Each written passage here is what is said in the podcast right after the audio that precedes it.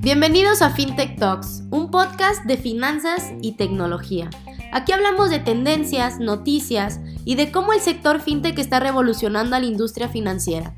Mi nombre es Fernanda Gutiérrez, directora de Relaciones Públicas de Dia FinTech, y creo firmemente que la innovación tecnológica es el principal disruptor en cualquier industria, entre ellas la financiera.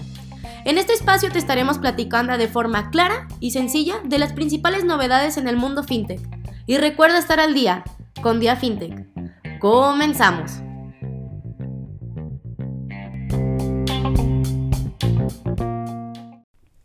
Hola, ¿qué tal? ¿Cómo están? Yo soy Fernanda Gutiérrez, soy directora de Relaciones Públicas de Dia FinTech y el día de hoy, lunes 13 de septiembre, arrancamos con esta nueva emisión de FinTech News.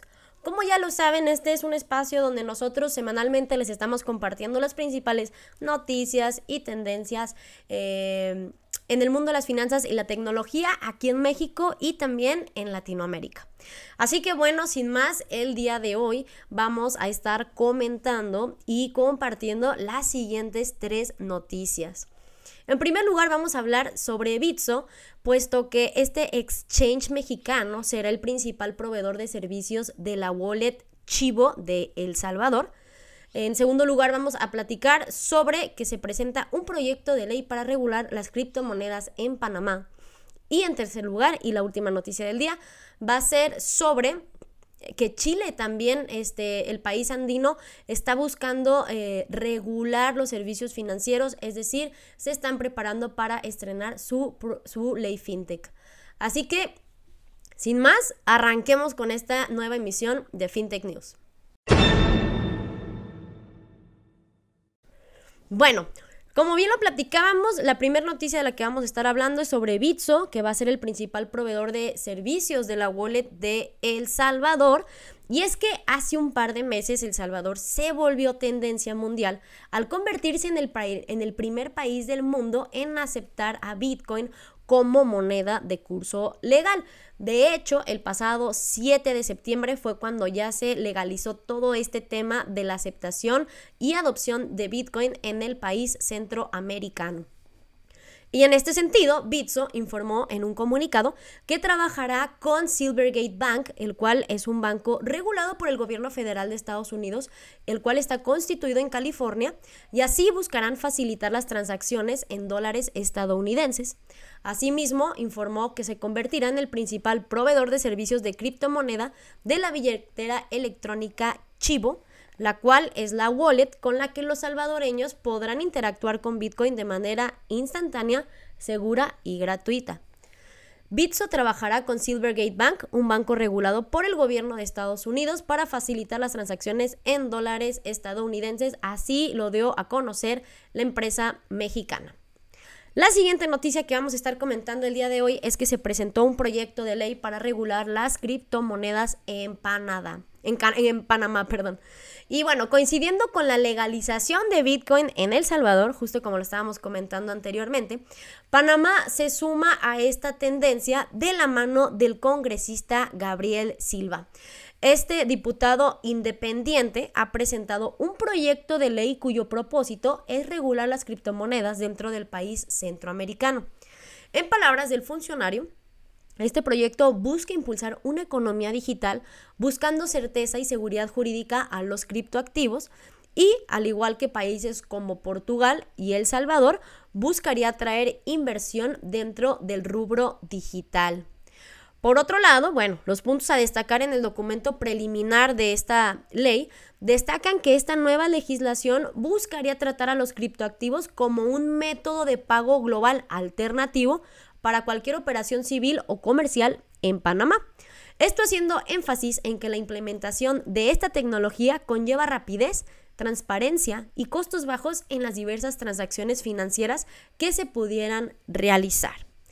Y bueno, ahora pasemos a comentar nuestra tercera eh, noticia del día, en la cual vamos a estar hablando sobre Chile, eh, Chile que se prepara para estrenar su ley fintech.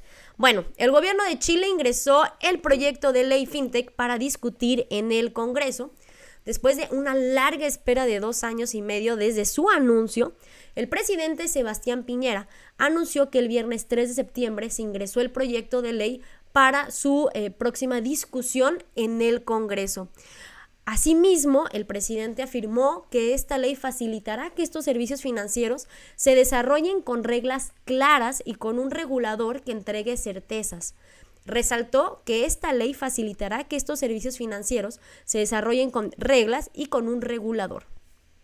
Este proyecto incorpora al marco regulatorio ciertos modelos eh, de negocio como lo pueden ser crowdfunding, sistemas alternativos de transacciones, asesorías crediticias o de inversión y la intermediación de instrumentos financieros, entre muchos otros. Así que bueno, pues podemos ver cómo diferentes países alrededor del mundo están buscando no solo regular el tema de criptoactivos que se ha convertido en una tendencia a nivel global, sino que también podemos ver cómo países como Chile, eh, que, cuyo sabemos que es un país emprendedor, con tecnología, un país grande, ya están buscando regular este tipo de servicios y lo cual le viene muy bien a la región de Latinoamérica contar con un país eh, más que se sume a una regulación como la que tenemos aquí en México. Bueno, pasemos a nuestra siguiente sección de esta emisión, en donde les platicaremos los movimientos de las principales criptomonedas en esta última semana. Realmente no fue una semana muy buena. Ahorita veremos los cambios que tuvieron las criptomonedas. Casi todos perdieron valoración. Pero bueno, iniciamos con Bitcoin, que el lunes anterior tenía una valoración de 52.719.6 dólares y para este lunes ha caído su valor a 43.633 dólares. En segundo lugar, Ethereum, que el lunes anterior tenía una valoración de 3.938.8 dólares, para este lunes también ha perdido, su ha perdido valor y se ubica eh, en 3.120 dólares. Tether, el lunes anterior, tenía un valor de 1.0003 dólares. Para este lunes se mantiene igual con su valoración de 1.0003 dólares.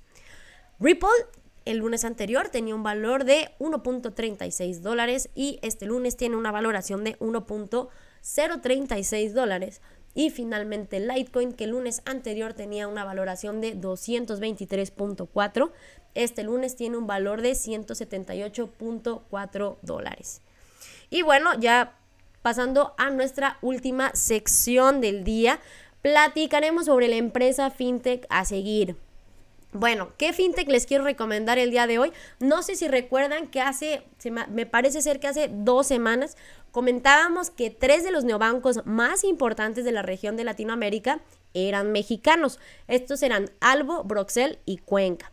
Aquel lunes que les comento, platicamos sobre Albo, así que el día de hoy yo les quiero platicar sobre Broxel, que también se ha logrado posicionar como uno de los neobancos más fuertes, no solo en México, y lo repito, no solo de México, sino de Latinoamérica. Así que bueno, ¿qué es eh, Broxel? Bueno, tal cual lo dice su página web, es una empresa con un infinito de posibilidades. Son una empresa de servicios financieros impulsados por la tecnología que atienden las necesidades de personas, de empresas y de organizaciones.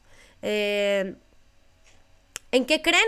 ¿Qué creen? Bueno, no hay fronteras para el talento ni límites para la innovación buscan ser el líder global en medios de pago para lograr una economía sin barrera y eh, bueno, eh, que como lo dijimos, eh, básicamente es un neobanco, es decir, una institución de fondos de pago electrónico en donde se ofrecen tarjetas de débito, las cuales, al igual que bueno, lo que ofrecen los neobancos, es muy sencillo solicitarlas, únicamente necesitaremos descargar la aplicación en nuestro teléfono, llenar algunos datos, como lo pueden ser datos de identificación como nombre eh, y demás. Y después, eh, una vez que nos hayan aprobado la tarjeta, nos llegará a nuestro domicilio. Y la verdad es que está padre, tienen diferentes eh, tarjetas, tienen convenios con diferentes por ahí, este personalidades, como lo pueden ser, aquí podemos ver que tienen la tarjeta Canelo, por ejemplo, de este boxeador mexicano. También tienen la tarjeta Mario Bautista, la cual es, eh, ¿quién es más bien Mario Bautista? Un, eh, un cantante mexicano, pero bueno, la tarjeta tradicional es la tarjeta Proxel, eh, en la cual podremos pagar donde queramos, cuando queramos. Es súper sencillo. Podemos, vamos a poder comprar en línea, pagar en comercios, retirar en, en, cajeros. Eh, efectivos, débito, crédito y demás. La verdad, también tiene, cuentan con la tecnología contactless, lo cual lo hace mucho más segura.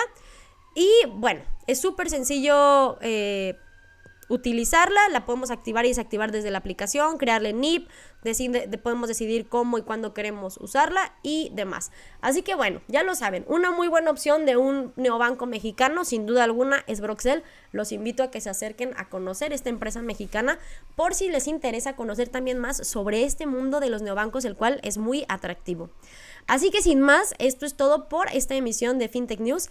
Les mando un saludo, espero que estén muy bien, que tengan muy buena semana y nos vemos el lunes que entra para una nueva emisión. Hasta luego.